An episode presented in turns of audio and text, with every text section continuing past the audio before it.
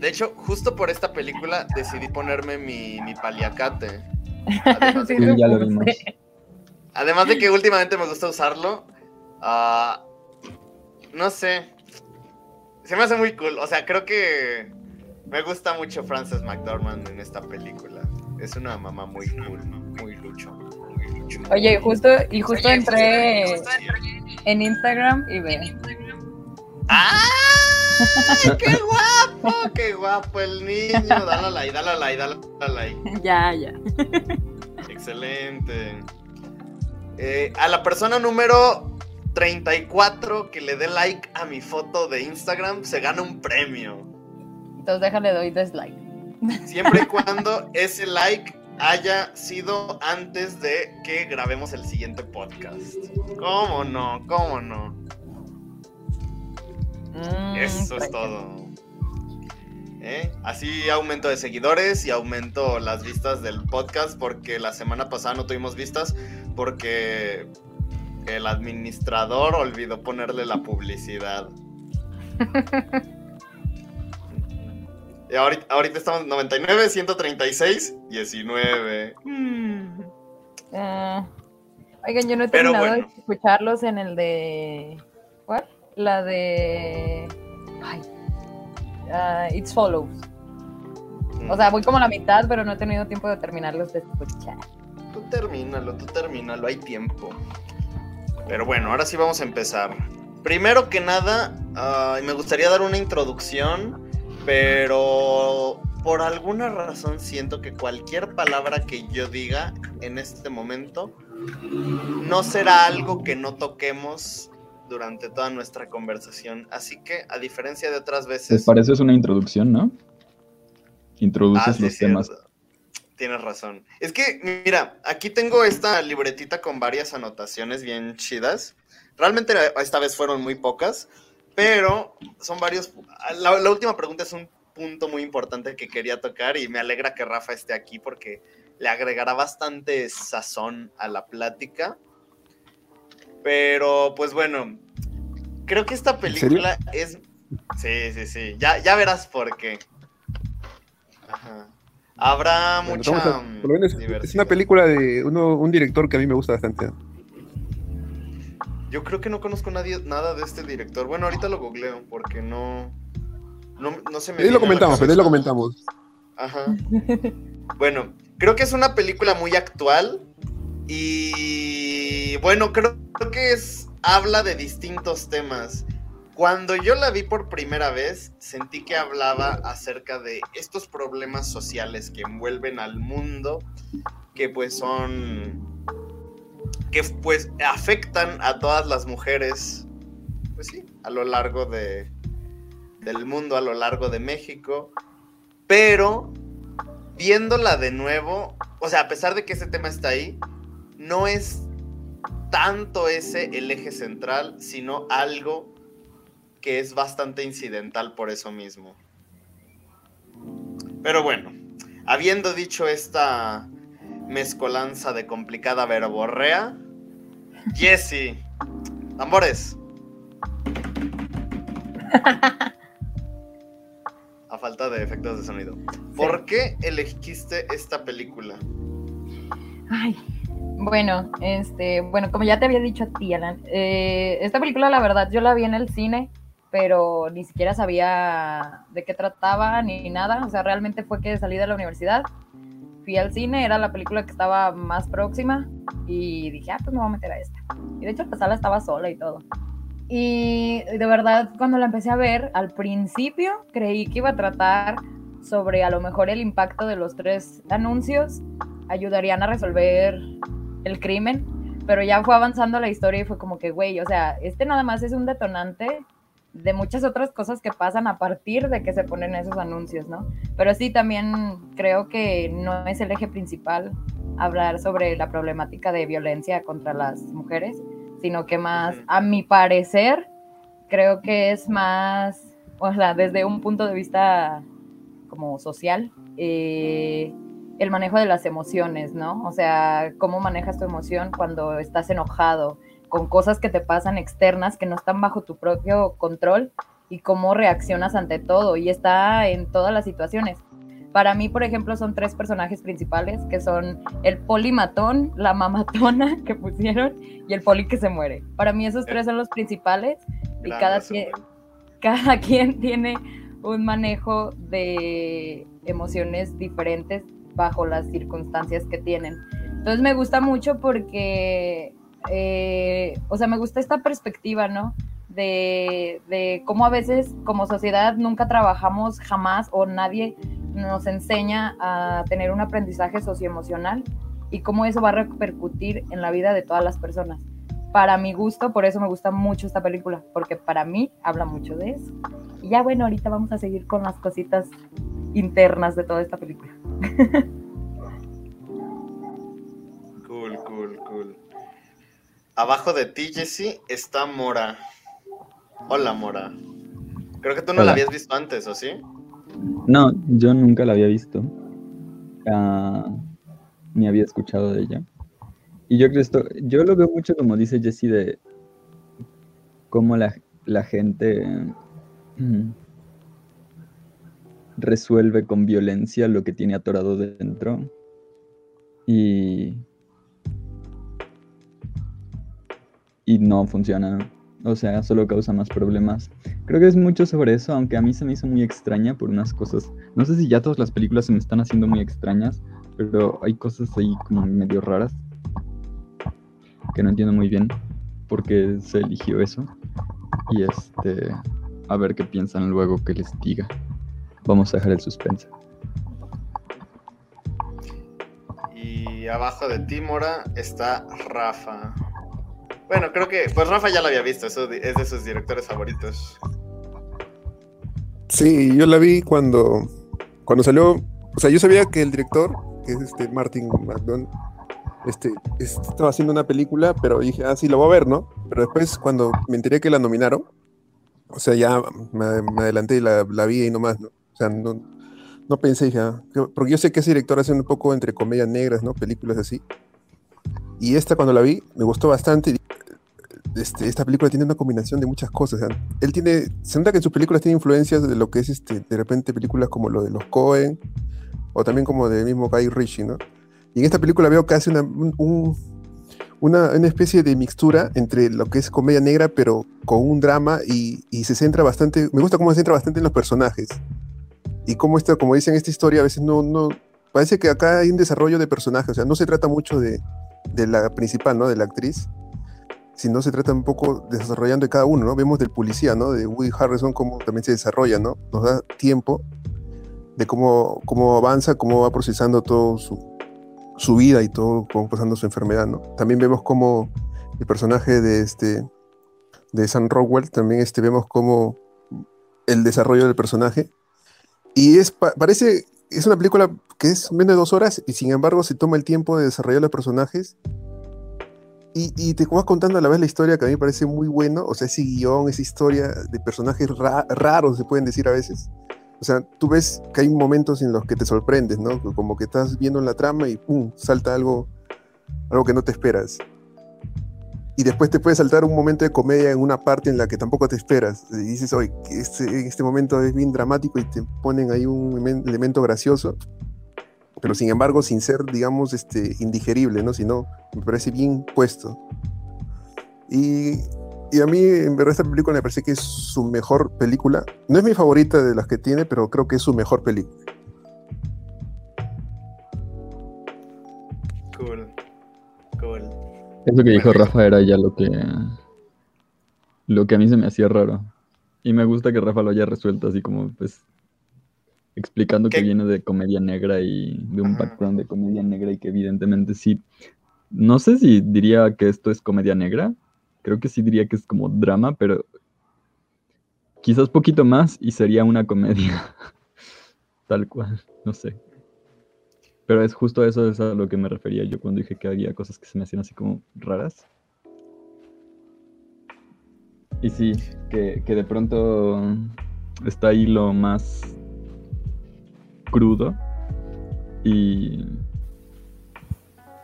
Por ejemplo, como la, la, cuando, cuando esta chica, ¿no? La que lee, sobre polio. Ah, cuando eh, entra a la casa para ir al baño y están ahí a punto de matarse todos, toda la familia, que lo cual no solo es así como, oh, simplemente se va a matar toda la familia como cómicamente, ¿no? Sino que es, revela el trasfondo de que efectivamente había violencia familiar. Y por eso se separaron, ¿no? Que es parte de lo que dice la, la mamá. Y es súper darks, súper oscuro, o sea, ¿qué Ay. con eso? Y en esa parte también a mí me parece curioso. Hay una parte cuando ella le dice, a su hijo creo le dice, ¿no? Que su esposo le pegaba y su, su hijo le dice, pero, pero esa es tu versión, le dice, ¿no? Y me un poco, o sea, te pone así como, ah, de repente, no, te pone un poco para dudar en el espectador, pero en la siguiente escena que aparece su esposo o su expareja, su actitud es bien agresiva, como para que no te, o sea, Sí. como para que en verdad uno crea su versión, ¿no? O sea, prácticamente no te deja dudas que en verdad era violento su pareja, ¿no? Sí. Yo Mm. creo que en parte la comedia que le pone, o por lo menos a mí sí me gusta que en esta película haya toques de comedia, porque no se burlan de una tragedia, sino que más bien como que la utilizan como para aligerar el peso, ¿no? Por eso a veces dicen que cuando uno está nervioso o cuando pasas por un trauma te ríes en vez de como que llorar o cosas así, o sea, no digo que todas las personas, pero en general. Y, y creo que más bien la comedia la metió aquí como para aligerar las cosas eh, pues tristes y brutales que pasaron.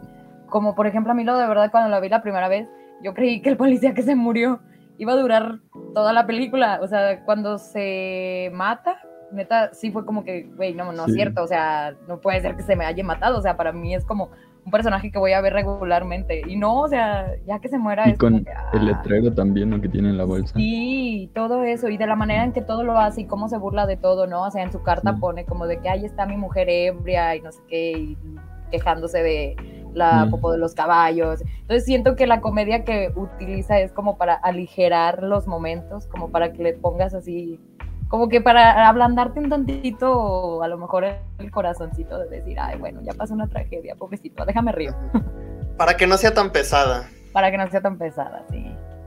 A mí me pasó lo contrario, a mí me super sacó de onda. O sea, justo estaba, justo ahorita que mencionó Rafa que era, que era, no necesariamente que era comedia, pero que tenía elementos de comedia, me puse a pensar, es un poco como lo, lo- en, el, en el sentido que dice, que dice Jessie, es un poco como lo que hacen en las de los Vengadores, ¿no? Que está todo serio y como que no quieren llegar tan serio y lo aligeran. Pero en este, en este caso no sé si es por cuestión de que normalmente en los dramas no sucede eso. Sí me sacó de onda, era como que está pasando, o sea, ¿qué onda con todo? Porque yo me acuerdo muy bien como la escena en que tiran al, al, del- al de la um, publicidad por la ventana Ujú. y este y yo me quedaba así como, pero ¿qué onda? O sea, ¿por qué nadie hace nada? ¿Qué, qué, este, qué está pasando? O sea, lo avientan por la ventana, primero lo golpean, lo deja, o sea, rompe el cristal, nadie hace nada, lo dejan pasar hasta que lo golpee, lo golpea, nadie hace nada, lo avienta por la ventana, nadie hace nada, nadie lo detiene, baja y cuando sale a la calle ves que el tipo que cayó de la ventana, todo el mundo lo está viendo, pero nadie le ayuda lo golpea, nadie hace nada porque todo el mundo está viendo. Y cuando se mete a la estación de policía, te muestran ahí al tipo que estaba viendo, a uno de los que estaban, uno de los espectadores, y se levanta el saco y te muestra que tiene una placa de policía y que seguramente es como un del FBI o algo así, ¿no? Y, te quedas, pero si eres policía, ¿por qué no haces nada? Por Dios, no le hicieron nada en toda la película. O sea, ese tipo tenía que estar en la, en la cárcel por años. Y estaba Y más preocupado por quedarse Lo- sin, sin trabajo que irse Ajá. preso. Sí, de hecho. Y de hecho, es muy extraño. A mí se me hizo súper, súper extraño. Porque el tema de la película, el punto central, o el, no el punto central de la película necesariamente, pero el argumento central es que la policía no ha hecho su trabajo. O ese es el argumento de la, de la señora. Y te muestran eso y es como y la película no hace nada al respecto y es como qué está pasando o sea no entiendo entonces pero sí se explica mucho con que, con que. Es que a lo mejor sí es comedia, comedia. sí, yo No sé, no sé. Digo, creo No. que también por eso te muestra al policía así, ¿no? O sea, como tan como tan prepotente, tan negligente en sus acciones, porque, o sea, ya ven que se menciona en un momento que eh, torturó a una persona de color, que me, esa comedia también, o sea, me- es que de verdad me daba risa. Cuando están eh, entrevistando, bueno, que la tienen detenida a Mildred, que le dice como de, eh, ya te, algo así de cómo te va con la tortura contra, contra negros. Y luego le dice, se llama tortura a personas de color. Esa parte me dio risa porque dice, le estoy diciendo cómo se dice, ¿verdad que se dice tortura a personas de color? Y fue como que, ay no, o sea, de verdad es un personaje muy racista, es muy violento. Y, y como que yo siento, bueno, me imagino, es un poblado eh, ficticio, pero me imagino que hasta toda la gente le dio, vio tener miedo, por eso nadie hacía nada. Hasta los mismos policías, hasta es como que, ay no, este güey otra vez. O sea, siento que como que, o sea, la parte también en la que le dice al, al, al, al, al jefe, pues, que, la está, que está Mildred ahí y le dice como de, ¿cómo, cómo permites tener a policías tan racistas y esto? Y él dice, porque si, si despido a todos los policías racistas o que tienen algún problema o algo así, me quedo con tres policías. Entonces esa parte también me dio risa. porque dije, "Ah, ¿por qué? Qué triste es esto. Ah, ya no me acuerdo el punto al que iba Cuando a llegar. golpea a la, a la chica de, de publicidad también, cuando sale después de aventarlo por la ventana y le pega y es como, Dios. Sí, o sea, no había necesidad y la golpeó de también. O sea, yo me imagino que más bien es eso, que como que es un poblado chico, todo el mundo lo conoce y todo el mundo le tiene miedo a lo mejor por lo agresivo que llega a ser. Eh, que pues no es buen policía, la verdad. O sea, también la mamá le dice, estuviste cinco años en la academia, tres años trabajando. Bueno, seis con el año que reprobaste. O sea, es como que, güey, es una burla, es una burla.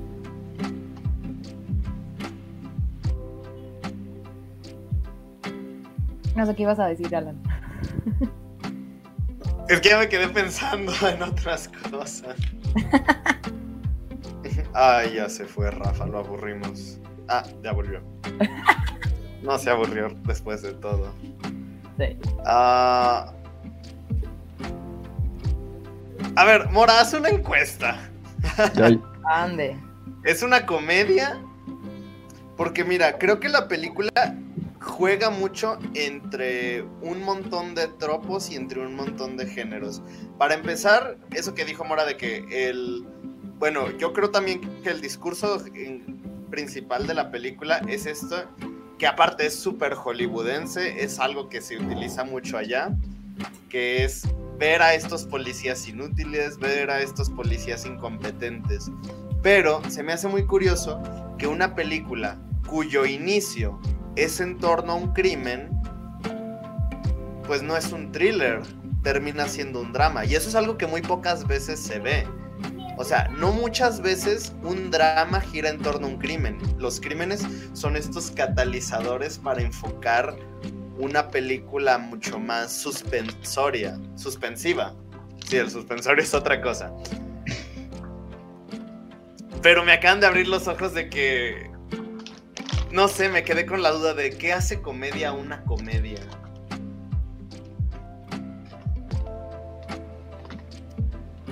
¿Quién votó que es una comedia? yo. No era voto anónimo. ah, fácilmente pudiste no contestar y seguía siendo anónimo. Yo creo que es comedia. Pero me estoy sugestionando porque el cartel que pusiste dice Darkly Comic. Una, una tragicomedia puede ser. ¿Mm? Es que elementos Porque mira, cómicos- eso de Darkly Comic eh, son parafraseaciones de algún crítico. Por eso. ¿Y qué es esto? Sí, ¿Qué sí, ibas sí. a decir, es Rafa? No, decía que eh, tener elementos cómicos a una película, o sea, hay- ¿Por qué mi en sí las, las películas van a tener elementos cómicos. Yo creo que es bueno cuando una película tiene elementos cómicos, ¿no? Como cuando te quiere contar algo, ¿no? No todo tiene que ser este drama. No tiene ele- elementos que pueden variar y que puedan aligerar un poco la historia. pero Ujú. a veces se le puede decir comedia a toda situación de repente que es este, extraña o rara en personajes, ¿no? Por ejemplo, el personaje acá de... ¿Cómo se llama la actriz? Ya me este... Este, De ya- Frances McDormand. la Frances McDormand, es este, por ejemplo, tiene todos esos elementos como que te hace decir que quieres empatizar, pero, pero a la vez este, como que parece muy de película también, ¿no? Todas sus escenas son como que a un nivel en el que, en el que es justo para una película, en que a veces no sabes si tomártelo como que esto es una escena de, puede ser de la vida real o, o simplemente funciona para la película. Porque ves a un policía también que es, Mm. que es, que es comportamiento de- estúpido, ¿no? Y sin embargo ves también otros comportamientos violentos como el esposo o la pareja de, de su ex esposo, ¿no? Que es como la chica tonta, ¿no? Hace un papel de la chica tonta. Y cada vez que interviene es para hacer justamente el elemento gracioso, creo. Sí, sí, que es absurdamente tonta, ¿no? O sea, Claro, es absurdamente tonta. Y parece, o sea, pero es a propósito del personaje y entonces cuando parece como que cada personaje en sí está como que bien hecho para, para, su, pa- para, para exagerar a veces ciertos aspectos, ¿no? Que te hace pensar de que esta película funciona así porque están haciendo a personajes para que, para que funcionen así. No sé si me dejo entender. Son exagerados a propósito sin, sin, ser que la, sin hacer que la película sea irreal, digamos, ¿no? Ujú.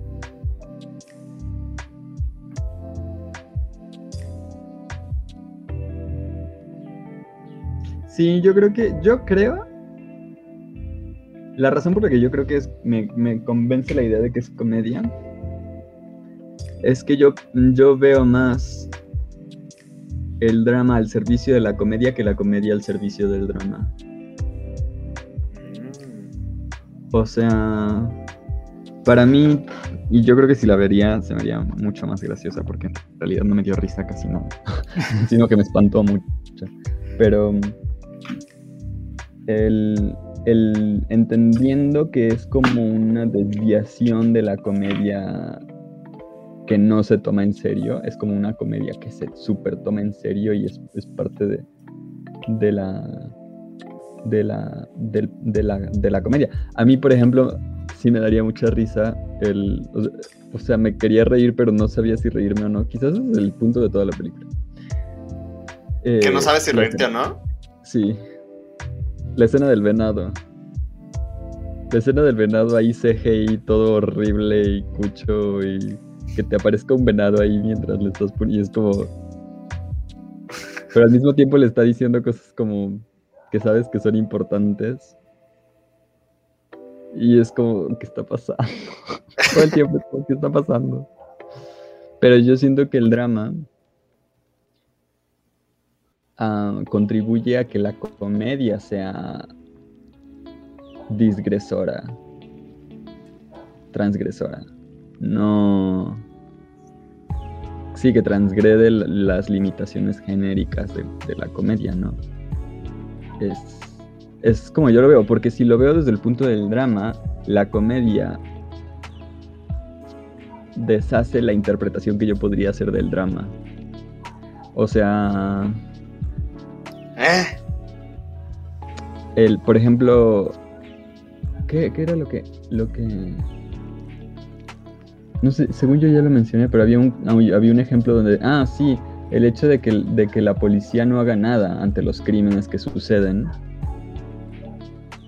es muy relevante en la situación en la que están, o sea, no es poca cosa. Es decir, realmente la policía está siendo bastante incompetente fuera del caso. O sea, ya sin contar el caso, el caso que, que, es como la línea de la película, la policía está siendo súper incompetente. Pero no se le pone atención a eso. Entonces yo siento que es más comedia y que todo sirve al propósito de la comedia más que al propósito del drama. Pero no sé. También puede ser que sea mi interpretación de cómo sería en un género dramático y no necesariamente tiene que ser así, supongo. Entonces, esa es la razón por la que yo lo veo como comedia. Y me gusta mucho la idea de que sea comedia. No lo había pensado hasta que Rafa lo dijo. Tengo que admitir que sí me hice bolitas Que bueno, Rafa no dijo que- a la mitad, pero te entendí. ¿Qué pasó? Rafa no sé si piensa que es comedia o no, pero. Pero como me, me metió la idea, Rafa, disculpa. Rafa.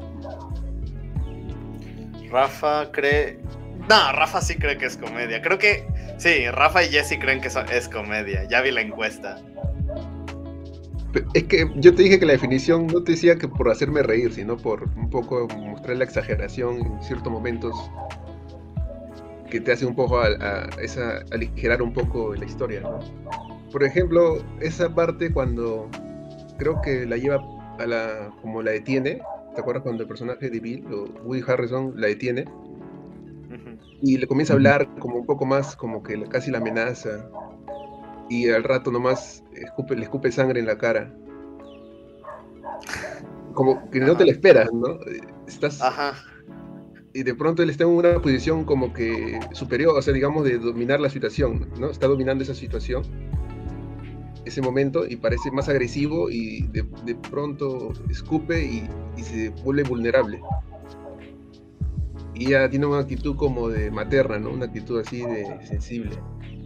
Y en ese momento tú no sabes en verdad si reírte porque es una escena bien dolorosa de repente o fuerte, se puede decir, pero sin embargo es tan impactante y grotesco a la vez y cambiante que es, no sé, como que te hace cambiar la situación y a mí se me hizo un poco como que si me río, me qué malo sería que me ría ahorita, pero me da unas ganas como de decir una risa como de sorpresa. No sé si, si se puede utilizar ese término. Sí, sí, sí. Sí. Y luego, bueno, este, es que ahorita que lo estaba diciendo lo de que la policía es incompetente, o sea, sé que sí lo, lo es en, este, en esta ejemplificación, pero este, eso sí es cierto.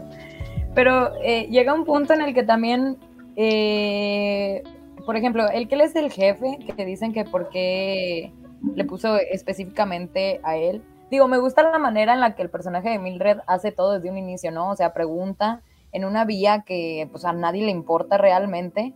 Y me gusta la frase que menciona cuando llega su esposo, que en siete meses nunca supo nada de la policía, pero recién pone los anuncios y ya no deja de escuchar de ella. Y digo, me daba curiosidad saber, o, o más bien esto es algo como que también me frustra en parte, de de qué manera repercute estos tres anuncios al jefe de la policía.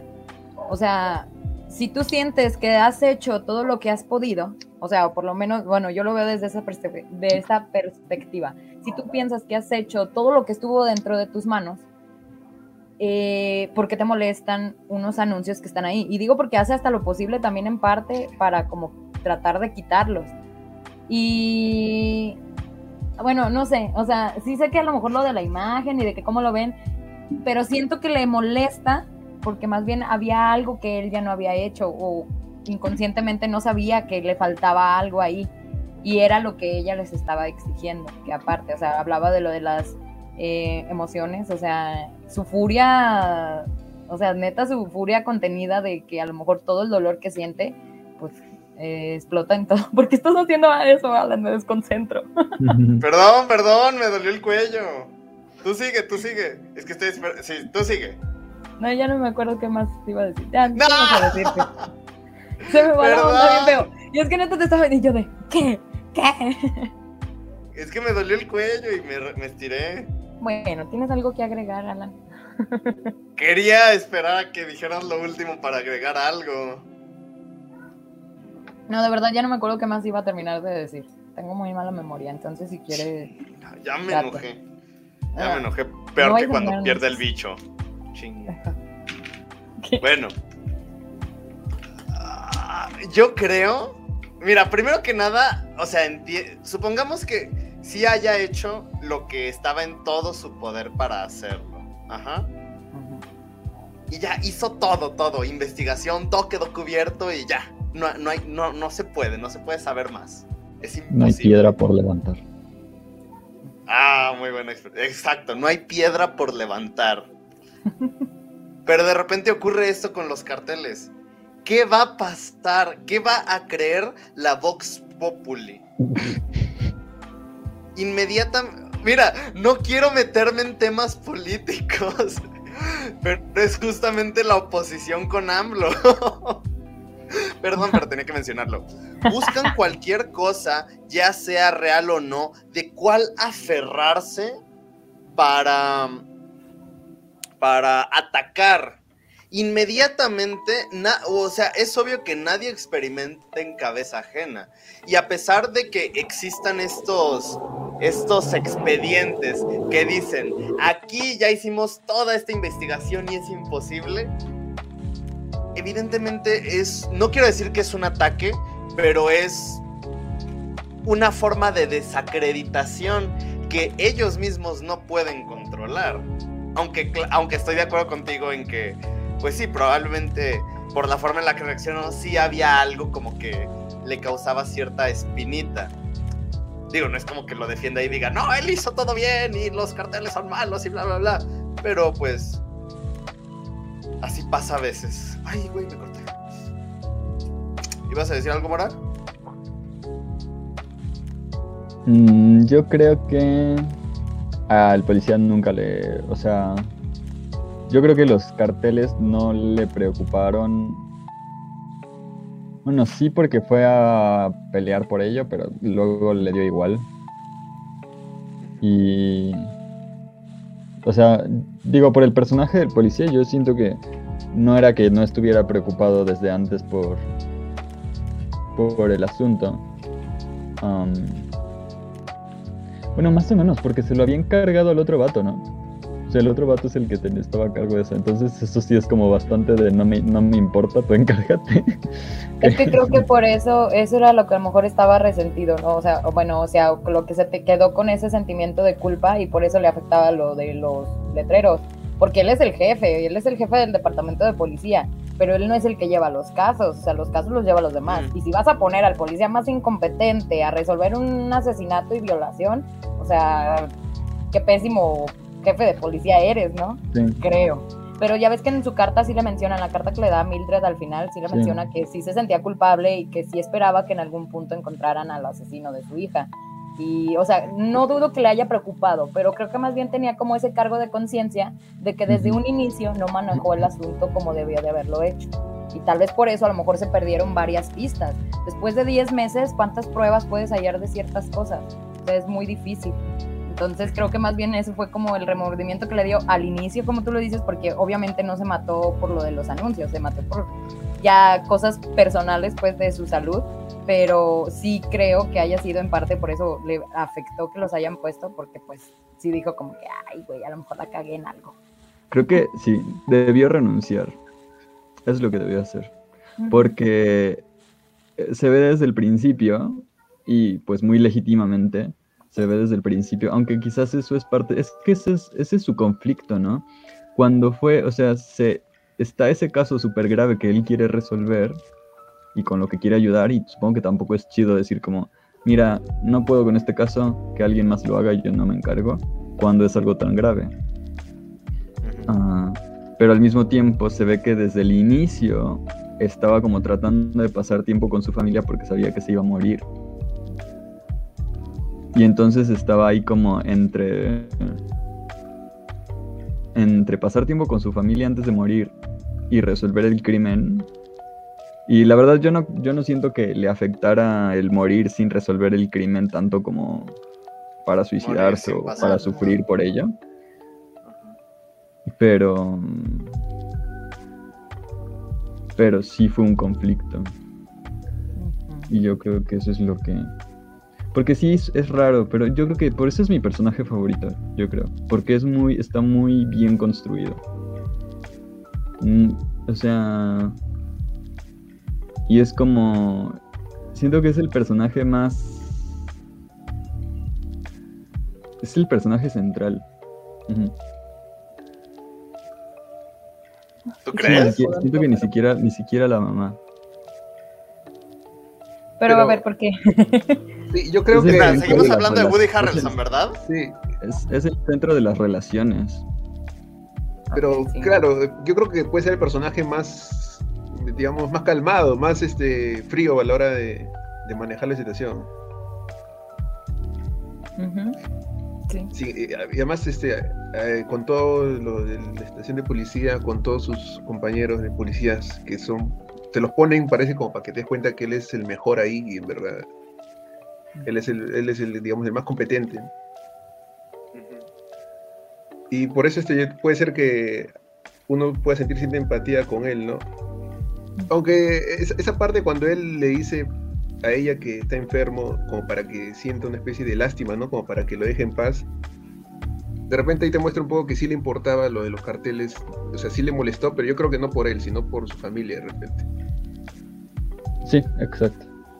Porque en verdad yo creo que él, a él, a él no le molesta lo de los carteles, porque yo creo que de repente un poco de que sí le molestaría de que ella, de que ella piense de que a él no le importaba, ¿no? Porque incluso en la carta le envía algo diciendo, sí me importó eso de, lo de su hija, pero, de repente él cree que ella no piensa lo mismo, ¿no? Y de repente eso, sí le, de repente le, le dolió, ¿no? De porque él de repente sí fue apegado al caso, todo. Y sin embargo, como él dijo, cuando no hay evidencias, no hay nada, no, de repente no tienes con qué más avanzar y como que te, te truncas, ¿no? Y, y ahí te quedas. sin embargo, él, digamos que como es un policía y de repente no es la primera vez, ya sabe que cuando hay casos así tiene que dejarlos. ¿no? Sí, y este, totalmente. Yo creo que sí, le, o sea, cuando, cuando, cuando le dijo, yo creo que fue porque, cuando le dijo eso de que, de que está enfermo, yo creo que fue por, por eso, por, o sea, por favor, déjame, déjame abandonarlo, ¿no? O sea, para pedirle, por favor, déjame dejarlo. Porque sus esperanzas en realidad no eran resolver el caso, eran que un día se encontrara alguna información y por casualidades del destino ah, lo pudieran resolver, pero nada más. Ujú. Nomás aquí ya me surgió una duda porque no sé si lo mencionan. Eh, él menciona desde hace cuánto tiempo le, de- le diagnosticaron cáncer. Yo también Porque ahorita con lo-. Es que me, ahorita que lo dijiste tú, Mura, lo de que a lo mejor por eso quería pasar más tiempo con su familia, que hubiera renunciado y así. ¿Y qué tal si apenas hace dos meses le diagnosticaron cáncer o le dijeron? O sea, desde un inicio tampoco no le dio mucha atención al caso. Entonces, por eso ahorita yo me, me conflictué con eso porque digo, no me acuerdo si mencionan de más o menos cuánto tiempo fue que le diagnosticaron cáncer, porque supone que de esto ya pasó 10 meses, ¿no? O sea, mm, al momento en el que estaba pasando la película, el caso del asesinato y la violación de la hija de Mildred fue en- hace 10 meses. Entonces, por eso dije, ay, ahorita no me acuerdo si sí mencionan más o menos en cuánto tiempo le habían diagnosticado el cáncer. Porque eso también sería algo importante, ¿sabes? A lo mejor le valió desde un principio, o a lo mejor sí es como tú lo decías, de que ya sabía que tenía cáncer y dice, bueno, de, bueno, perder el tiempo, entre comillas, resolviendo un caso que tiempo valioso para mí, porque ya sé que voy a morir, que pasarlo con mi familia, pues a lo mejor lo paso por mi familia, ¿no? Pero pues hubiera renunciado. De todas maneras, o sea, al fin de cuentas la cagó si hubiera sido en cualquiera de las otras, de la cualquiera de las dos opciones. Pero, pero por ejemplo, él se asusta, ¿no? Cuando escupe, le escupe sangre, como que parece que se nota que, que está grave. Creo que en tal caso, a partir de ese momento, creo que en verdad siente que ya, que ya está en una situación límite, o por lo menos en una situación más grave. Y de repente de ahí comienza un poco a, a- como que a tratar de terminar un poco los asuntos, ¿no? Pero sí, no, no me acuerdo en verdad si mencionan este cuánto tiempo ya vaya con la enfermedad. No que yo recuerdo. No, tampoco. No sé si creo que no dice. Oiga, no sé qué responder con lo del personaje central. ¿Quién crees que es el personaje central? De No las sé. publicidades. Ah, no puse al de la publicidad, sí, sí. No, pero es el personaje más noble, creo, ¿ah? Sí, a mí me roba mi corazón cuando está en el hospital y que también llegó el, el, este, ay, ¿cómo se llama? El Dixon al hospital todo quemado y le ofrece juguito. De verdad sí fue como que, ay, no, qué bonito este güey. A pesar de que le rompió a su madre. Pero es una especie de cortar ahí la cadena de odio, ¿no? Es como que no seguir con eso, como que él... O sea, pero se nota que es un personaje, o sea, que siempre ha sido, pues así, o sea, ay, casi tumbo esto. Tan bonito que se Este- veía con su amiga del trabajo. Eh, es bien feliz. También su amiga del trabajo cuando llega con el dinero. Esa parte también, es, es que este, esas cosas son las que me dan risas. Es que soy muy simple, la verdad. Pero que llega con el dinero, con el sobre y todo. Y él como que dice, ah, hiciste un gran trabajo. Sí, sí, está bien. Y la Mildred así como que, ay, buen trabajo. O sea, la, la, ¿cómo dice? La interacción de ese momento me da risa. Porque, o sea, nadie se espera que le fueran a dar el dinero en ese momento. Sí, sí, pero aparte esto, eso se me hizo todavía medio tonto sin su, su diálogo y tal, pero ese sí, eso sí me lo creo más porque me podría pasar a mí. Eso de, ¿y quién era? Pues no sé, no le pregunté. ¿Qué le preguntaste cómo venía vestido? Pues no sé, ¿de qué empresa era? No sé. no sé nada. Me dijeron que trajera esto para acá y yo solo lo hice, no sé qué. Pero se nota que estaba simpatizando con los carteles, por lo menos con la, protesta de ella. O sea, se nota. Y él también, creo. Lo que pasa es que él estaba como que él tiene miedo, ¿no? O sea, tiene miedo por su seguridad. Por eso que cuando le dice que ahí ya llegó este, le han pagado ya, y como que se siente un poco como que no sabe si alegrarse o. Sí, que, que... triste porque era como quitarse un peso, ¿no? Si en verdad no tiene más los carteles creo que no es tanto como un miedo, porque en sí enfrentó a Dixon en el bar. Creo que más bien es cuestión porque para esto ya había pasado que se habían llevado al jefe al hospital cuando tosió y todo. Y de hecho hace un diálogo que dice como que es que está muy enfermo, o sea, le dice a Mildred como es que está muy enfermo, porque le pregunta que quién lo convenció. Entonces yo creo que más bien es como que si son sus últimos días, si ya está sufriendo mucho, pues para que yo, que soy el que está poniendo los carteles, hago que eh, se siga señalando, ¿no? La situación cuando él está muy mal ahorita y a lo mejor no necesita esas presiones y tensiones en este momento. Entonces, no creo que haya sido por miedo, creo que más bien fue como por un tipo de empatía con, el, jefe, de decir, bueno, es que pobrecito, ya se lo está cargando la fregada y lo todavía con esto, pues yo me imagino que es así. Sí, yo también lo entendí así que, que es como, pero es que pobrecito, o sea... ¿Cómo le voy a hacer eso? Porque también es como que activamente trató de quitarlos cuando se enteró. O sea, no fue como como no, ya no te voy a ayudar porque me espantaron, sino que después de que el tipo se, o sea, porque ya lo habían espantado y no hizo nada. Pero cuando se enfermó y bueno, cuando le tosió y se lo llevaron al hospital al jefe de policía, fue que activamente le dijo como, oye, pues ¿qué crees? Que el contrato decía que sí necesito el dinero y que lo que pagaste no es más que el depósito, entonces pues tienes que deber, debes un mes. Y es así como, what the fuck. Y sí se súper saca de pedo la morra, ¿no?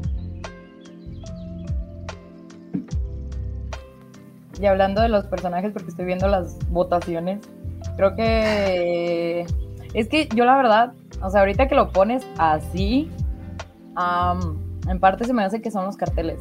Porque para mí es un parteaguas, ¿no? O sea, los carteles no estaban, no existen, no pasa nada. Entonces, y, se me hace muy curioso porque para mí se divide como que en dos. O sea, se ponen los carteles y primero es toda la presión o todo lo que incluyó los carteles, ¿no? Todos los, todo lo que movió los carteles. Y después la segunda parte es todas las consecuencias de las cosas que en primer momento provocó los carteles. Entonces, el otro parte aguas. Para mí se maneja como que en esos dos tiempos. Se ponen los carteles, todas las acciones que se manejan alrededor de cuando se ponen los carteles y luego todas las consecuencias, la segunda parte de todas las primeras acciones que se hicieron en un momento. Yo lo veo así, entonces por eso ahorita digo, creo que para mí serían los carteles ahora. Mira, en la encuesta yo puse los carteles porque no me gustan los números impares. Y como no se me ocurrió, como no se me ocurrió otro personaje que pudiera ser el principal, dije, chingue su madre, los carteles. Pero creo que los carteles solo son el MacGuffin, el catalizador. Yo creo que el personaje central es el polimatón. Sí, de hecho lo vi, ¿por qué? sí, porque Mora ya había dicho que para él es el poli que muere. No, pues es que creo que él es realmente. O sea, creo que todos los personajes van sobre una misma línea. bueno, más bien, va, se construyen a partir de un mismo concepto, que es la culpa. Todos tienen, yo creo que todos sienten culpa por algo, pero creo que el personaje del polimatón es, ay, se me mi pluma. El polimatón es aquel que va detonando todo para que vaya siguiendo su curso, es aquel que va creo que él es el que va cambiando todo y a todos.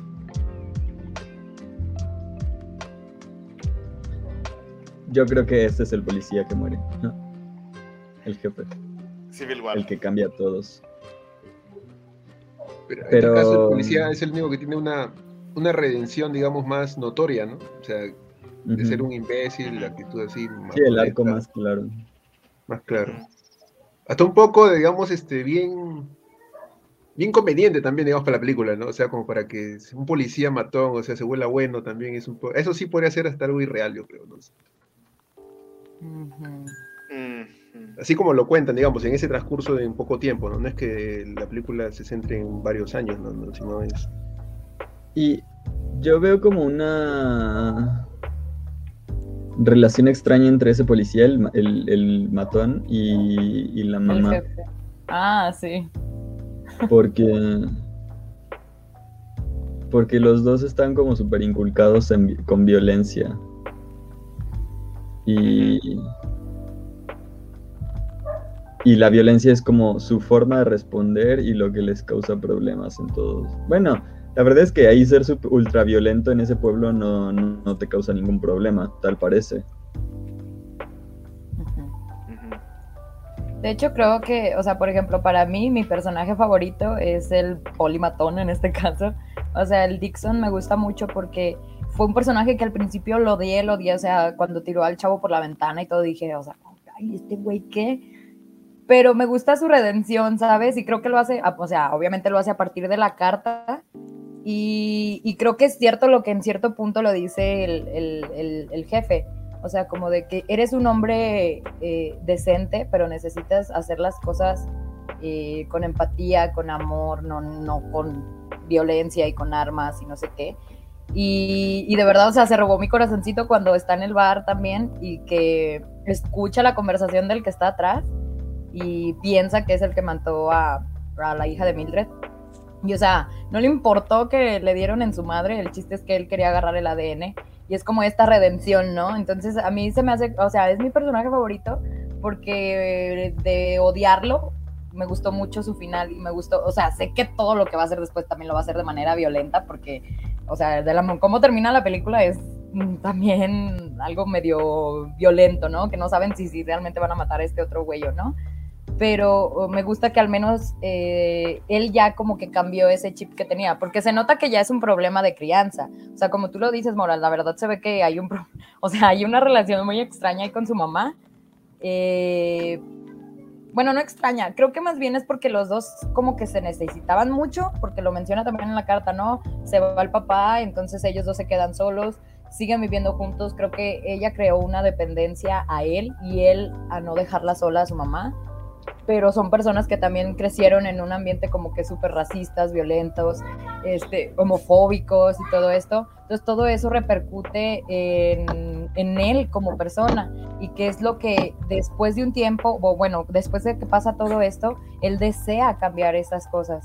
Entonces, no sé, por eso en lo personal, no sé, es mi, mi personaje favorito por, por como este desarrollo de que me gusta mucho, que me da mucha fe en las personas a veces. ¿Sabes?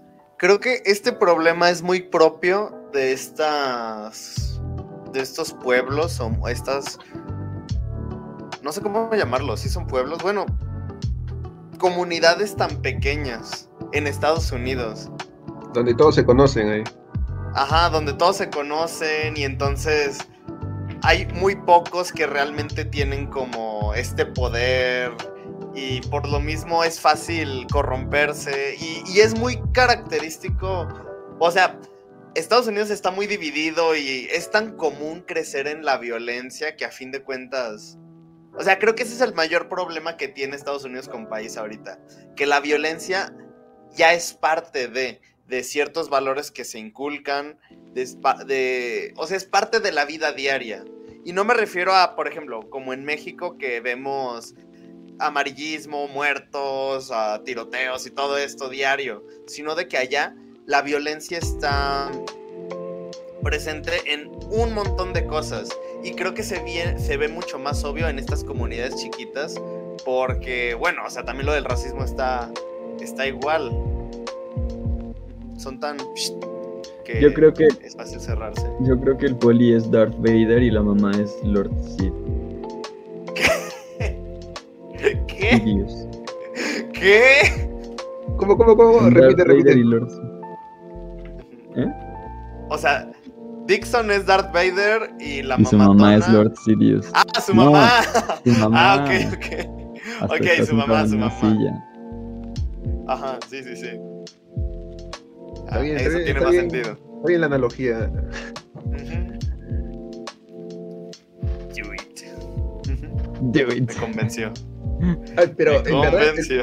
el personaje de, de, de Sam Rockwell, en verdad, este, tú, eh, cuando empieza la película y todo, hasta antes de que lea la carta, por lo menos, este, en verdad sí lo llegas a odiar, pues y es una actuación, en verdad, excelente, prácticamente. Creo que ganó el Oscar, creo, por esa actuación, ¿no? si no me equivoco. Ujú. Y la verdad sí. Creo que hasta, sí. O sea, él y digamos, a to- McDormand lo ganaron. Ah, sí, los, los dos, ¿no? Creo que película no ganó, creo que lo ganó este, una de Guillermo del Toro, creo, ¿no? La forma del agua. Ajá. Eh, bueno, no siempre gana. No, no, no entremos en detalles de eso. ya no importa, ese ya otro, cuando alguien elija la forma del agua. Ya, lo que quería decir es que en verdad el personaje cuando tú llegas un poco a odiar o por lo menos es, es porque en verdad te, crees la actuación, ¿no? O sea, y en verdad esa actuación me pareció muy, muy buena. Y yo creo que Sam Rockwell, de verdad no sé si tiene el merecimiento que tiene porque creo que gran cantidad de películas no, para mí no tiene pierde. Y de hecho, eso que mencionas es muy curioso porque, o sea, tú haces una película y ves a un tipo, así cualquiera, haciendo las cosas que hace Sam Rockwell y dirías, eh, bueno, es un pendejo. Y ya, lo odias inmediatamente. Pero creo que también una de las cosas que le otorga cierto valor es este momento de redención. O sea, es muy fácil odiar, pero es muy difícil perdonar. no sé por qué hice esa pausota, pero bueno. Primero, primero este, Mora con sus analogías y ahora Alan. Y creo que también es difícil porque si terminas, o sea, si eres un personaje que es muy odiado, a veces es un poquito complicado que cuando estás en esta redención empatices, ¿sabes? O sea, en lo personal a mí sí se me hizo como muy, no sé, o sea, de verdad es como la actuación me encantó. De hecho, o sea, neta, yo nomás me acuerdo de este actor por, eh, ay, por una película, pero la- me acuerdo de la de Los Ángeles de Charlie, que sale en esa. Y ya en esta, sí, sale en Los Ángeles. No me acuerdo si en la 1 o en la 2, pero sale ahí. Eh, entonces yo nomás me acuerdo de esa, ah, de esa actuación de él y la neta, pues, o sea, nada que ver con esto, ¿verdad? Pero creo que eso de lograr empatizar después de que creas tanto odio, pues, o sea, no sé, es muy bueno. Pues mira, ahora que lo mencionas, sí tiene varias muy buenas. Mira, creo que de él las que más me gustan son Jojo Rabbit, La guía del autoestopista galáctico,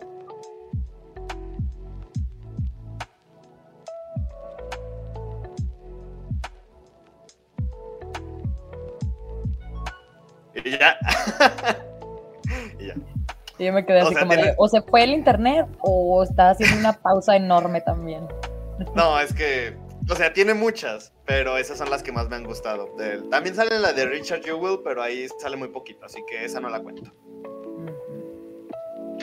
O sea, no sale bastante, pero no sé, no es tan... O sea, no, es tan relevante como aquí. De hecho. Déjame ver La de cómo... Jojo Rabbit también es medio. medio de humor negro. Sí, pero ahí está mucho más claro. No, yo creo que Jojo... Ay, ya le escupí a alguien en la cara. Llegó el momento de liberación tensional de este podcast. Jojo Rabbit creo que sí es enteramente una comedia. Sí, sí, sí, comedia, comedia negra. Sí. Pero tiene momentos dramáticos. Creo que se podría hacer al revés todavía. a lo que- Exacto. Este podría ser un drama con momentos este, graciosos y ese podría ser una comedia con momentos dramáticos. Pero ese drama es una es una comedrama o drama media. Bueno, no recuerdo qué nombre utilizó Mora hace, ra- hace rato. Yo no utilicé ninguno. Sí, Ah, fue trágico. Tragicomedia. Ah, lo dijo Rafa. Algo así como La vida es bella, creo que parece una tragicomedia. Yo creo que la vida es bella, es enteramente un drama. Es que la primera parte, y la primera parte es casi una hora por lo menos, es comedia, comedia. Se te hace que es comedia, creo que es un. Creo que es demasiado. Ay, no quiero utilizar esta palabra porque ya desconozco del tema y Mora seguramente si estoy equivocado me va a regañar, pero creo que es demasiado romántico y no sé qué tan alejado está Ajá, sí, eso, eso sí te Ajá. puedo decir. Eso sí, sí, te puedo decir que linda hasta con lo meloso casi. Mora, ¿algo Entiendo- que decir sobre esto que no entiendo?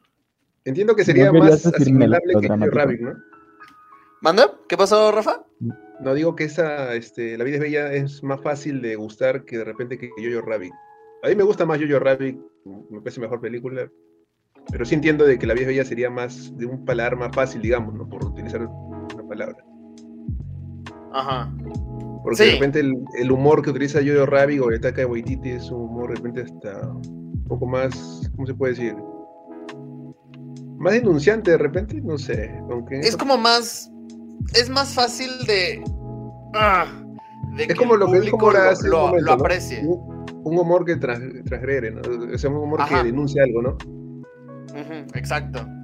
Y a mí ese humor a mí me gusta más, ¿no? Un humor que, que, denuncia algo, que critica algo. El humor de Jojo Rabbit es un humor obviamente que, ¿no? De Taika Waititi que un poco denuncia algo, a diferencia de La vida es bella que de repente es un humor más suave, ¿no? Más más este, ¿cómo se puede decir? Un, humor más ligero. ¿no? Buongiorno, principessa.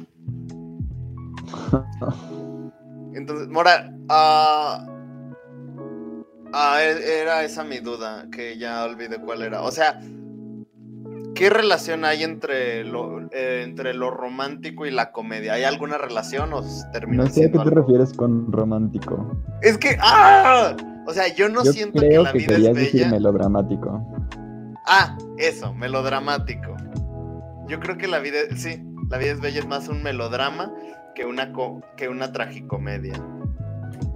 Sí, yo estaría de acuerdo. Pero es que aquí hay un problema, porque aunque entiende, todo el mundo entiende actualmente a qué se refieren con tragicomedia, la tragicomedia en la en, viene viene o sea la tragedia y la comedia vienen de Grecia. Y en Grecia o sea en la antigua Grecia ni la tragedia ni la comedia eran lo que lo que lo que lo que pensamos. O sea una comedia no era necesariamente para dar risa sino que creo que eran eran son diferentes géneros como de son dos formatos de historia y tienen más que ver como algo por ejemplo del camino del héroe que con un género como nosotros lo entendemos actualmente. Porque la tragedia de la comedia ya no me acuerdo bien pero la tragedia es el la- es, es el tipo de historias donde el héroe trata de vencer su destino pero no puede, porque no puedes vencer a tu destino. Y tratar de combatir a tu destino solo trae malas consecuencias. Y eso es parte como del, del- de la idea de las tragedias. Y de las comedias no necesariamente eran para dar risa, sino que... No me acuerdo, no me acuerdo del- de, la, de la estructura formal de las, de las comedias. Pero no es, o sea, no es lo mismo.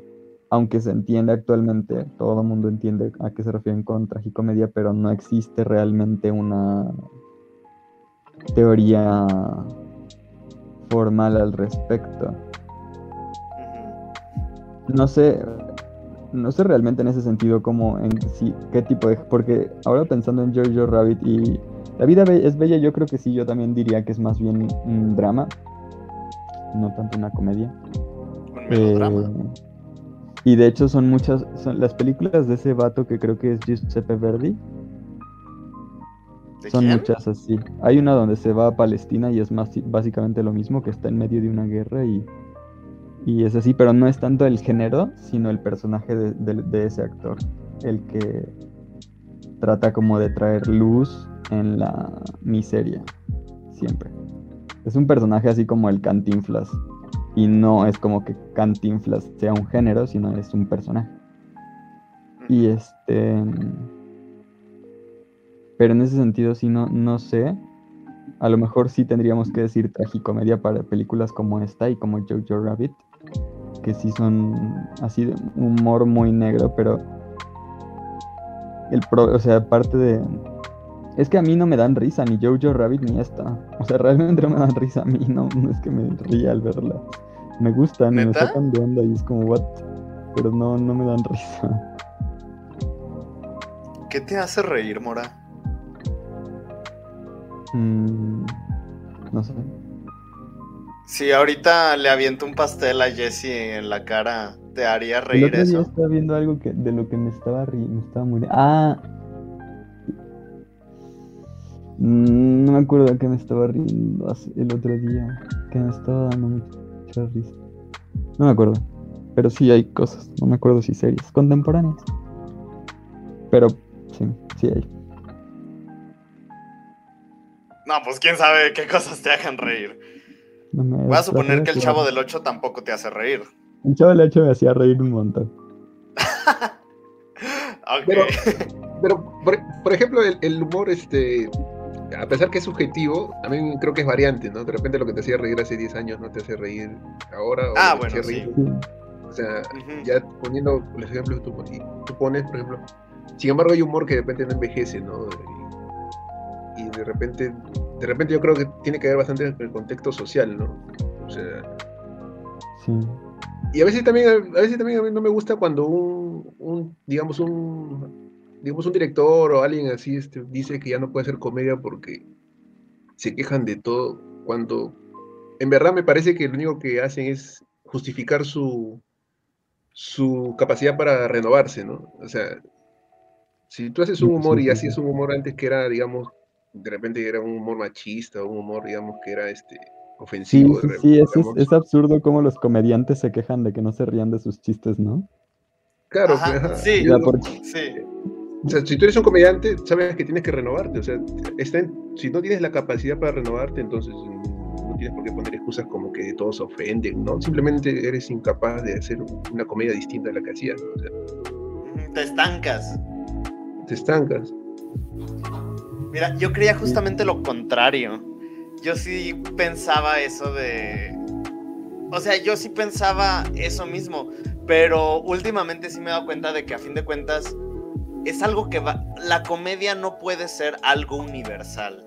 No es, o sea, no podemos decir que la comedia siempre ha sido lo mismo antes y ahora, porque a fin de cuentas es algo que va cambiando junto con las personas, con sus gustos, junto con el tipo de pensamiento. Y sí, es justo como, como dicen ahora, si de repente la gente dice que ya no se ríen de sus chistes, es porque pues no son realmente nunca fueron capaces de hacer reír o de hacer buena comedia. Simplemente hicieron algo que les funcionó en su momento y con el paso del tiempo ya no, ya dejó de funcionar. No es la misma fórmula. No encontra- encontraron la gallina de los huevos de oro, pero esa gallina no era una gallina y resultó ser simplemente una cosa que ponía huevos y ya. Una caja de. Una caja de bachoco. ¿Qué? Ah, exacto. Sí, sí, sí, sí, sí. Una caja de bachoco. Ajá. Y se les acabaron los huevos. Y ya no pueden seguir Para Rafa, poniendo que supongo huevos. que no sabe por qué decimos una caja de bachocos. Bachocos solo es una marca de huevos.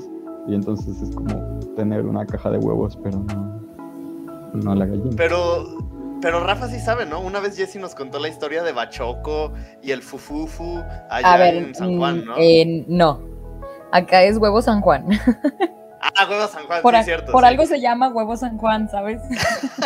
Sí es cierto. Pero sí fue la misma historia de la del Fufufu, ¿no? Del tipo que chiflaba y que, que- que era millonario y quería ser gobernador o algo así. Bueno, alcalde. ¿No ese es el de las pizzas? No, no, no. Es que nos contó también una historia. No, era de- uno de un panteón.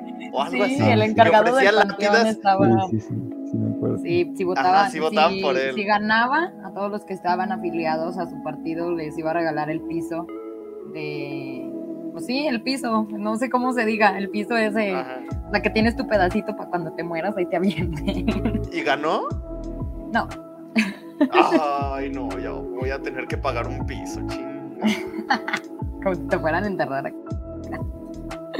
Mira, A eh, Aguascalientes me dio la vida, pero San Juan me dio las ganas de vivirla. Ey. La verdad, nunca he ido a San Juan. Solamente conozco la cajeta de allá y punto. Pero no recuerdo qué estaba diciendo antes de hablar del fufufu. Ah, sí, de la comedia. No, yo creo que ahorita. Ah, no, no. ah, no. Mira. Y, y- y- y- quiero que en cinco años, cuando este canal siga siendo tan exitoso como ahora, pero más, ¿eh? Suscríbanse. Momento del- de la publicidad del día. La gente vea este video y recuerde mis palabras que hoy, hoy, 3 de noviembre a las 9.20 de México, 10.20 de Perú, digo, la mayoría de los estandoperos de moda que existen, al menos en México, porque son los que conozco y con los que convivo, eh, bueno, convivo entre comillas, no van a seguir existiendo en cinco años. La mayoría, estoy seguro. Porque, porque no son capaces de vivir fuera de su propio contexto contemporáneo. Tal vez no sean cinco, tal vez sean diez, pero no, no pueden, no pueden. Ya, dejo caer el micrófono. No como. Como. Ay. Y así se enoja. No como quién. Ay, ¿cómo se llamaban los comediantes estos que salían en el canal 5? ¿Adal Ramones? El de. No, el, el de cola larga y bigote y. Ah, como Teo González. ¡Exacto! Teo González, jo, Jorge Falcón, exacto. Sí, sí, sí, tienes razón. Ellos sí pudieron avanzar. Digo, ahorita no son consumibles porque están siendo opacados por los huevos del momento. Regresando a la analogía del yo yo creo que en realidad es que vivían en unos tiempos donde las cosas no cambiaban tan rápido y tenían a Televisa detrás. También. Pero yo creo que actualmente, o sea, ellos siguen, ellos siguen teniendo su marca propia, su- ellos siguen siendo comediantes ¿Ah, y siguen siendo consumibles. Ellos siguen ah, creando nuevo contenido, creando nuevas rutinas. No les va tan bien y creo que el problema es porque te digo, están siendo opacados. No sé. Pues es por eso, ¿no? Ya no funcionaron. O sea, ¿se refieren pero- a que ellos no funcionaron? ¿O cómo?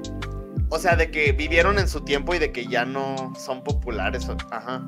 Pues exacto.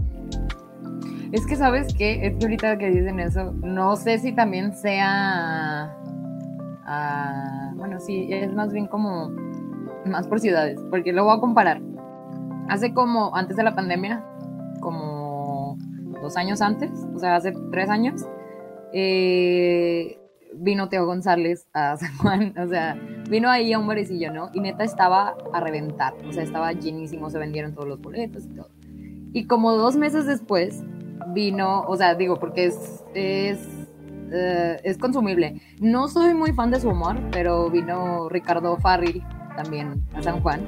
Y la neta, pues nomás fue como, o sea, sí, casi se llenó, pero neta nomás fue como un 80% de, de la capacidad del lugar y fue el mismo lugar. Y o sea, Teo González llenó hasta su madre. O sea, de hecho hasta vendieron boletos extra para gente que si se quería quedar parada, por si querían ir a verlo. Y el Ricardo, pues, se llenaron las mesas y ya, fue todo. O sea, mesas de tres personas y ya.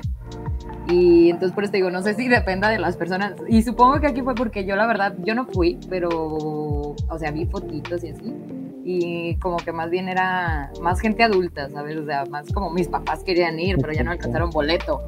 Y con Ricardo Barril, no sé si sea porque eh, aquí la mayor parte de la gente es como muy tacaña, entonces como que dicen, ay, güey, no voy a pagar por ver a esa güey si puedo ver sus videos de YouTube o escuchar un podcast de él o algo así, ¿no? No sé Pregunta. si sea por eso. ¿Sabes cuál era el precio de Teo y cuál era el precio de Ricardo? No, la verdad no. ¿O era el mismo? No, la verdad no sé. No sé, a lo mejor también fuera un factor, pero la neta no sé. Ajá. Porque eh, eh, en el caso que yo tengo con la mayoría de los comediantes actuales, es que son gente estúpida, la verdad. Y ese es un problema de la sociedad. Porque nosotros hacemos que, que- que- que ellos se vuelvan famosos. Y nosotros hacemos famosa a la gente estúpida. Le damos demasiado poder. Ay, ¿por qué crees que ganó el Samuel García en Nuevo León? O sea, Tienes razón, por eso solo tenemos cinco viewers, porque somos muy listos. Ay, no sé si y somos nosotros mismos, ¿no? Somos, noso- somos los miembros del cineclub que no estuvieron en la reunión. No, pero y, y- y pasa no solamente en oigan, me voy a ir a cenar porque me está doliendo la cabeza. Ay, no, pero falta la pregunta final. ¿Cuál es? Te la contesto. Ay, Te No, la bueno. contesto y me voy. ajá, a me ver. la preguntas por WhatsApp al final. no, no, no. Es más, tú vas a ser el primero en responderla. Ya que me cortaste la plática de. Y estaba a punto de decir algo bien chido sobre los coaches de vida. Pero bueno. Lo dejo para una película sobre coaches de vida. Sí. ¿Creen que sea posible replicar una película como esta? Y por eso, por eso quería que Rafa también respondiera, porque pues por la, la brecha ah, cultural que existe en países como México y Perú, ¿creen que sea posible replicar una película así en México o Perú? No creo que tengamos el mismo humor. O sea, no tanto por el humor, sino por el tipo de discurso. Bueno, sí. Pero... o sea, yo digo que no. Mm, yo creo que ni siquiera se entendería. Yo creo que ese, o sea, yo no la entendí en un inicio hasta que Rafa me lo explicó. O sea, yo no habría entendido que realmente era comedia. O sea, yo estaba así como, ¿qué están haciendo con esta película? Yo estaba muy sacado de onda. Yo creo que no. En México yo creo que no. No sé, Rafa. Yo también no creo Es que... que- en México, porque, a ver, nomás para terminarlo, ¿no?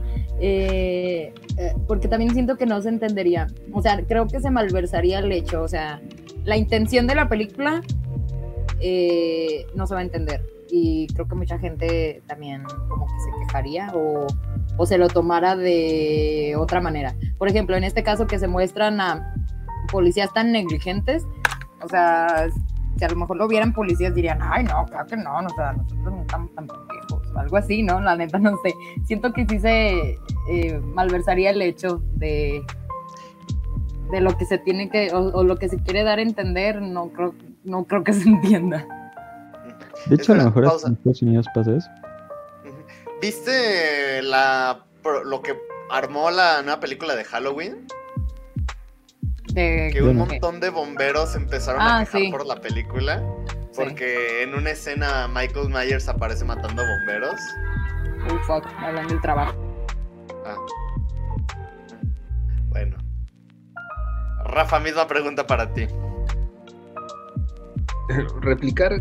mm, ese contexto un poco de lo que es este, la policía, digamos, inecta, eh, de repente, en cuanto a discursos o así, hablando así en tramas, de repente eh, sí es un poco, un poco más parecido, ¿no? Entre países latinoamericanos, pero en películas eh, hay tanto, a veces cuando alguien quiere denunciar, no sé si pasa en México, pero cuando quiere hacer una película como que son muy cautos en tratar de denunciar algo, por lo menos en Perú a veces cuando quieren hacer una película como que no. Eh, poner a, policía, a la policía así abusiva un poco, yo no lo veo, no tendrían que ser este es muy difícil. Tendría que ser, eh, digamos, primero que un director nuevo de repente de ahora que salgan con otras nuevas ideas, ¿no? Un poco que sientan que hay cosas que denunciar y, y otra cosa el público, ¿no? Yo no sé si, en Latinoamérica o es más fácil este, sentir respaldo por el público a ver ciertas películas como esta que, que, te muestra violencia, pero a la vez te muestra abuso policial no sé, yo lo veo Mira, por ejemplo, me habría gustado más este tono en la dictadura perfecta que el que tiene la película. O sea, me habría gustado más la dictadura perfecta con este tono. Pero este tono no es tan aceptado en México. La dictadura, la dictadura perfecta es algo. Yo creo que por la temática ahí se entendería mejor. O sea, pero no creo que se fuera, no creo que sería consumible. ¿Quién sabe? Sí. Eso sí puede ser. ¿eh? Yo creo que sí. Yo creo que sí, porque lo que crea controversia es lo que vende aquí. Entonces, la gente, porque no sé si en general, pero aquí la raza es bien chismosa. Entonces, si eso crea controversia, a lo mejor les guste o no les guste, pero nomás con tal de saber de qué se habla, sería consumido. Eso pasó con Nuevo Orden. Así es. Uy, verdad. Ahí está, una pregunta ya que tú están ahí. Este, ¿Cómo lo recibe el público esa película en Nuevo Orden? No pegó en realidad. creo que tú sabes mi opinión que te dije esa vez, creo. O sea, pegó en términos de, de. Ya, pero o sea, hay una crítica hacia lo que quiere transmitir esa película, por ejemplo. O sea, este. O sea, hay gente que dice así, la película me parece que remuestra un contexto social muy parecido. En verdad, no, no, no, es, una mierda la película. En todos Por eso. es una mierda. ¿Ya la viste? ¿Ya la viste? No, no la he visto, pero es una mierda. Entonces no puedes decir que es una mierda. No puedes. decir. está, bien, yo sí la he visto. La película es una mierda. No, pero bueno, tu opinión sí, pero la de Mora no. No puedes decir pero, que es Pero justamente, justamente yo soy un, digamos, un espectador de afuera, por eso que hicieron un comentario de ustedes que viven ahí, porque, por ejemplo, yo la veo y la verdad a mí, hacer, si hacen una película así como, como esa, yo veo que mucha gente va a simpatizar, uy, sí está bien, porque los pobres son el problema. Ese sería un poco el discurso. Como que pobres los millonarios que tienen tanto dinero, pobrecitos. Así sería un poco.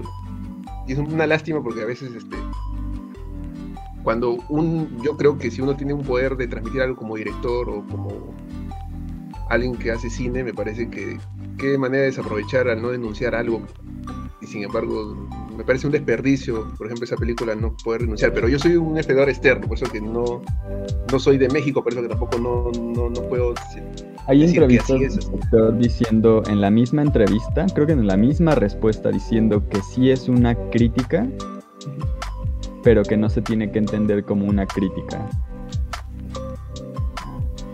O sea, que quería explicar problemas sociales de México, pero que no se tiene que entender que es una crítica. Y es como, eres tonto, amigo. O sea... pero no la has visto. No la, no la he visto. La próxima la va a elegir, dice. La próxima la va a elegir, dice. Justamente. Voy a elegir yo. Va, a venir con toda la artillería, dice. Para ahora sí decirlo, a ver. Yo tampoco lo he visto, ¿eh? Ya, ya me intrigó, la verdad. yo... Alan, va a venir con todos los chalecos antibalas, Si quieres, si quieres, si quieres, la vemos y se hace un programa de dos horas. ¿Sabes qué? Creo que sí. sí. Mira, un extra. Yo iba a decir una cosa. Creo, el problema que yo tuve con Nuevo, bueno, que yo no, no lo tuve yo. El problema que creo que ocurrió con Nuevo Orden en México fue que fue falsamente opacada en su discurso. La película mantiene un discurso, pero el director mantiene otro. El discurso que tiene el director y que lo dijo en una entrevista fue englobado a su película. Incluso cuando él dijo que el término whitezican era un término racista, o sea, toda la gente se fue sobre esas declaraciones y acusaron a la película de tener ese discurso, pero creo que el discurso de la película es algo totalmente, totalmente distinto. Creo que Michel Franco... Mira, Michel Franco tenía mucho que decir en esta película y no lo dijo bien.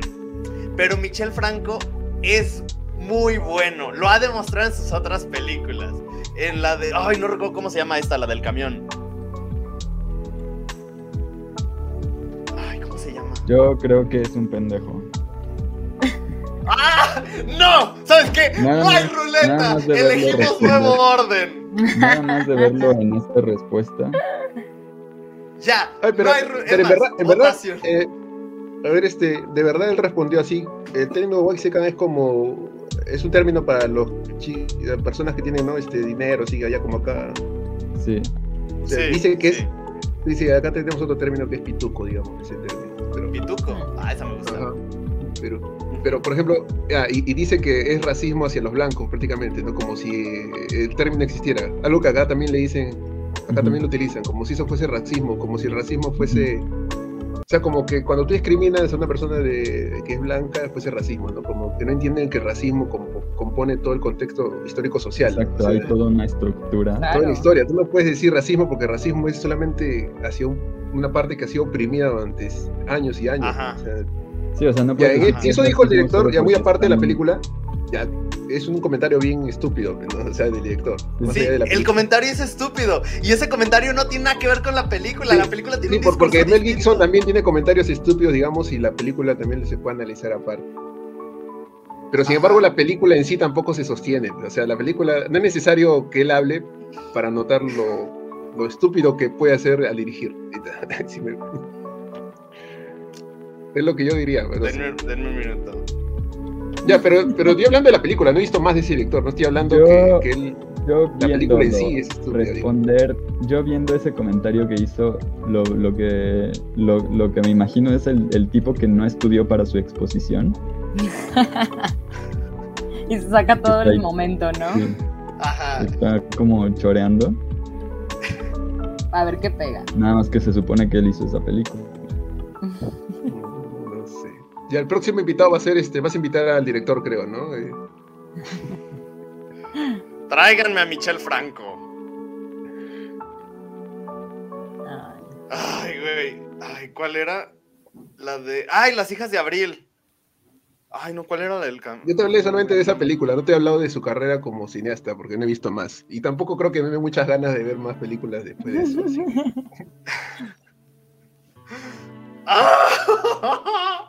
no, tenemos que girar la ruleta. Sí. Pero bueno, ya no salimos del tema. Tú no metiste ahí, tú sacaste el tema. Sí. Es que no recuerdo por qué empezamos a hablar de Michel Franco. Y de nuevo orden. Porque hablábamos de si se adaptaba una película, ¿no? Ah, sí, es cierto. Tienes razón. Gracias, Jessy. Bueno, antes de que te vayas, Mora, tu conclusión. ¿Y cuántos Mora? Pinche Mora, ya se fue. Le valió. ¿Te valió? ¿Qué fue? Rafa, ¿qué, conclusión puedes dar? Ah, bueno, a mí la película me gusta. Este, la he visto. Esta es la segunda vez que la veo, cuando la he vuelto a ver, digamos, ya la he visto, pero igual me sigue gustando. Me parece que las actuaciones son muy buenas, la trama, la historia. Encima es este, el tiempo es, es, es, exacto, como que no te deja, o sea, no te, no te deja que te un poco que te bajes, sino la película te entretiene todo el rato incluso deja un final, digamos, entreabierto, que me parece que el final es muy bueno porque no te dice exactamente que... Te, dice lo que planean hacer, pero te da la sensación de que no lo van a hacer, ¿no? Como que sabes que solamente necesitan ese momento estar ellos dos, como que esa sensación de, de que pueden lograr algo o pueden, este, digamos, este, sentirse a gusto uno al lado del otro, ¿no? Ni siquiera tienen de repente que, que conversar, sino simplemente estar luego juntos.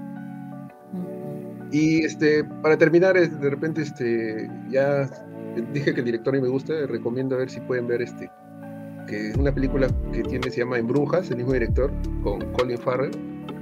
Y la ¿En otra Brujas? que me gusta mucho, sí, En Brujas. Y la otra ¿Y la es otra? Siete Psicópatas. Siete Psicópatas, que también es del director. Que es, a mí esas dos son comedias, esas sí son más comedias negras, digamos, sí, y a mí me gustan esas dos películas bastante. Creo que la de siete psicópatas sí les, o sea, al menos sí he visto el tráiler o a lo mejor la vi en algún punto en la televisión cuando sacan así los cortitos. Porque sí me Sí, suena. me Fácil, suena además mucho. los actores son, el, re- el reparto es este bu- bueno, ahí está este. También ¿Es está con Benicio del Toro? Está, está Colin Farrell, está este, ¿cómo se llama? Woody Harrelson. Está también Sam Rockwell, también trabaja en Siete Psicópatas. ¿Y cuántos Rafa puntos le das? ¿A cuál? ¿A esta película? Ajá. ¿A la de ahora? ¿O a las otras? No, a Three Billboards Outside Ebbing, Ah. Missouri. Siete- 7.5. A la verga.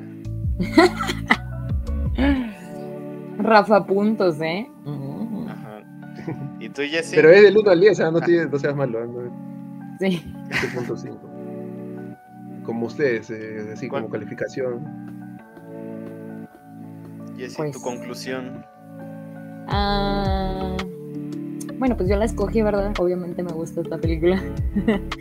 Eh, no sé, la verdad, eh, me gusta, o sea, lo que ya les había dicho al inicio, pero creo que me gusta cómo muestra esto lo que yo les mencionaba de las emociones y de, de cómo a veces las reprimimos y todo eso tiene alguna consecuencia que a lo mejor no la analizas. Y ahorita que me estoy acordando también de una escena en específico, es cuando ella eh, incendia la comisaría de policía y piensa que fue porque los carteles los prendió la policía y resulta que quien los prendió fue su ex esposo.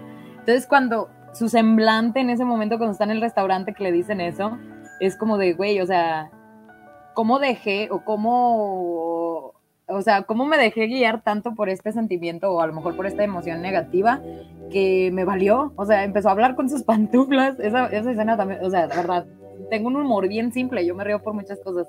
Entonces esa escena también me pareció como muy fuerte en parte, porque cómo terminas hablando contigo misma de cosas tan negativas y, todo lo que estaba ya pensando hacer, ¿no? O sea, como de que, ay, voy a matarlos a esos hijos de bla, bla, bla. Y entonces eh, creo que me gusta que visualicen esto, de cómo a veces, sobre todo las emociones negativas, ¿no? O sea, como por ejemplo la furia, el enojo, eh, que está está entendible, pero no está justificado. O sea, por ejemplo, eso de que haya quemado la, la, la comisaría y todo eso, que se aseguró que no hubiera nadie adentro, la verdad, cuando habla por teléfono para ver si había alguien. O sea, eso se me hizo bien, pero realmente quién le aseguraba, ¿no? Ya cuando lo vio también que salió de las flamas y que salió con el reporte de su hija y todo, como que también cayó de nuevo en cuenta como que este semblante de nuevo, este remordimiento como de que, o sea, ¿qué acabo de hacer? Entonces, es lo que yo les decía, que me gusta porque para mí es como este aprendizaje socioemocional que no tenemos cotidianamente y que nadie nos da. O sea, jamás en la escuela lo ves, te enseñan cuáles son las emociones, pero no sabes a veces reconocerlas o no sabes cómo trabajarlas o no sabes cómo expresarlas y eso crea un conflicto interno que es lo que te hace a veces hacer cosas sin pensarlas, ¿sabes? O sea, no analizas, no piensas antes de hacer las cosas. Y creo que la mayor parte de la gente lo tiene. Entonces me gusta esta visualización, sobre todo de la furia, del enojo, del, eh, ¿cómo se- del sufrimiento, que, se, que parte de eso y, y que de la manera en la que puedes terminar, ¿no? O sea, mm, o sea, como todo lo que tú hagas va a tener alguna consecuencia que puede ser muy, muy, muy mala. O sea, puedes terminar matando gente.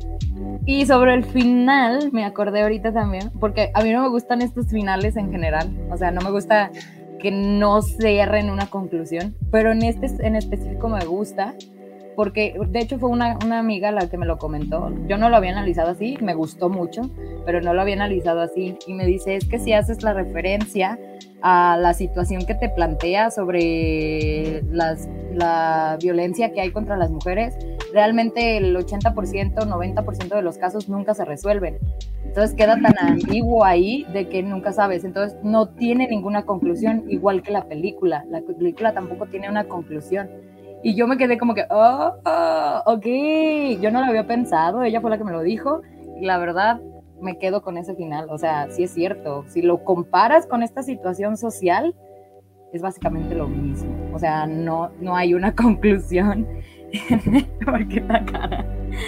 Y sí, realmente nunca sabes, o sea, no sabes si qué van a hacer ellos, ¿sabes? No sabes qué van a hacer, si sí lo van a matar al, señor que se toparon, o si nomás lo van a amenazar, o si no sé qué. No sabes qué realmente vaya a pasar, pero sí, tampoco no sabes qué pasa con los muchos casos que suceden a diario. Y ya, esa es mi conclusión. Eh, dile a tu amiga que se una al cineclub. ¡Guau! No me había puesto a pensar en eso. Sí, está bueno, ¿no? ¡Guau! Sí, es más, dile, ¿sabes qué? Te voy a meter al grupo. Te va, te a volver administradora, Jessie, para que la metas. Ay, Dios mío. Pero le tengo que preguntar. Es que, ¿sabes qué? Ah, sí. Mm, está un poquito como yo. O sea, pero ella sí tiene más trabajo todavía. Entonces. Ah, San Juan. Sí.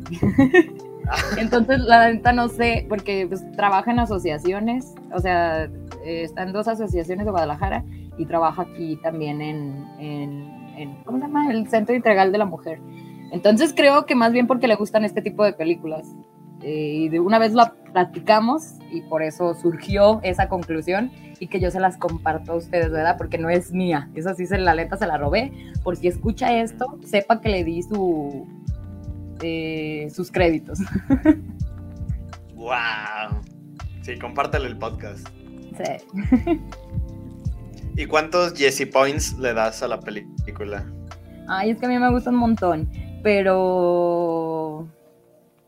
Ay, no sé, digo que le voy a dar nueve, porque la verdad me gusta mucho, son muy pocas cosas las que no me gustan. Eh, en parte esta, esta manera en la que se muere el policía al principio porque no quería que se muriera, pero creo que era convenientemente para la trama, pero no me gusta que se muera. Entonces, por eso le voy a quitar ese punto. Entonces yo le voy a dar un 9 porque a mí me gusta mucho. ok. Like. Mira, mi conclusión es, yo eh, desde que entré a la universidad he vivido en una escuela de diseño y veo todo de una forma muy, muy social de cómo las cosas se construyen de cierta manera. Y para mí el hecho de cómo un artista, un creador, recontextualiza las cosas es algo que para mí tiene un valor tan, tan grande, tan propio, que es lo que a mí me gusta.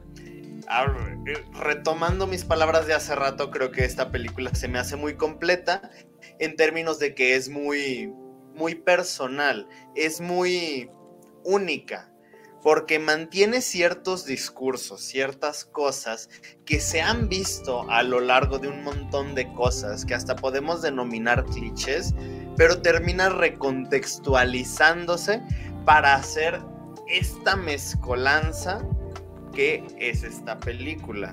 Y, no utilizo la palabra mezcolanza de forma peyorativa, sino porque me gusta mucho la palabra. Pero se me hace muy única por todos estos elementos que son muy aislados y como parecerían, si los vemos de, una forma un poquito alejada, parece que no tienen relación, pero todo termina hilado y es una cadena muy consecuente de cosas. Creo que la película incluso termina siendo poética porque una cosa desencadena otra, pero tiene relación con la anterior, y la cosa que sigue desencadenando sigue guardando cierta relación con. ¡Ay! Parece que te la estoy rayando. ¡Órale! No, pero tiene relación con esa cosa que estaba hasta atrás y no, no olvida cómo inició. Y lo más importante, yo a esta película le habría dado nueve jubipuntos. Pero con eso que dijo tu amiga, ya, ya cambió mi percepción y le doy un 10. Qué maravilla. Gracias, ¿cómo se llama tu amiga? Gaby. Gracias. ¿Qué? ¿Gaby? Gaby, o sea, se llama Gabriela. Ok, es que entendí Sandra. No. No sé por qué. Gracias, Gaby, por esta enseñanza. Ojalá que te unas a nosotros. Ojalá tenga la chance. Y, y pues ya ha terminado esta tertulia, esta reunión. Y procedo a dar la giración de la ruleta. ¿Cuánto La quedan? giración. Se han sumido un poquito, ¿no? Quedan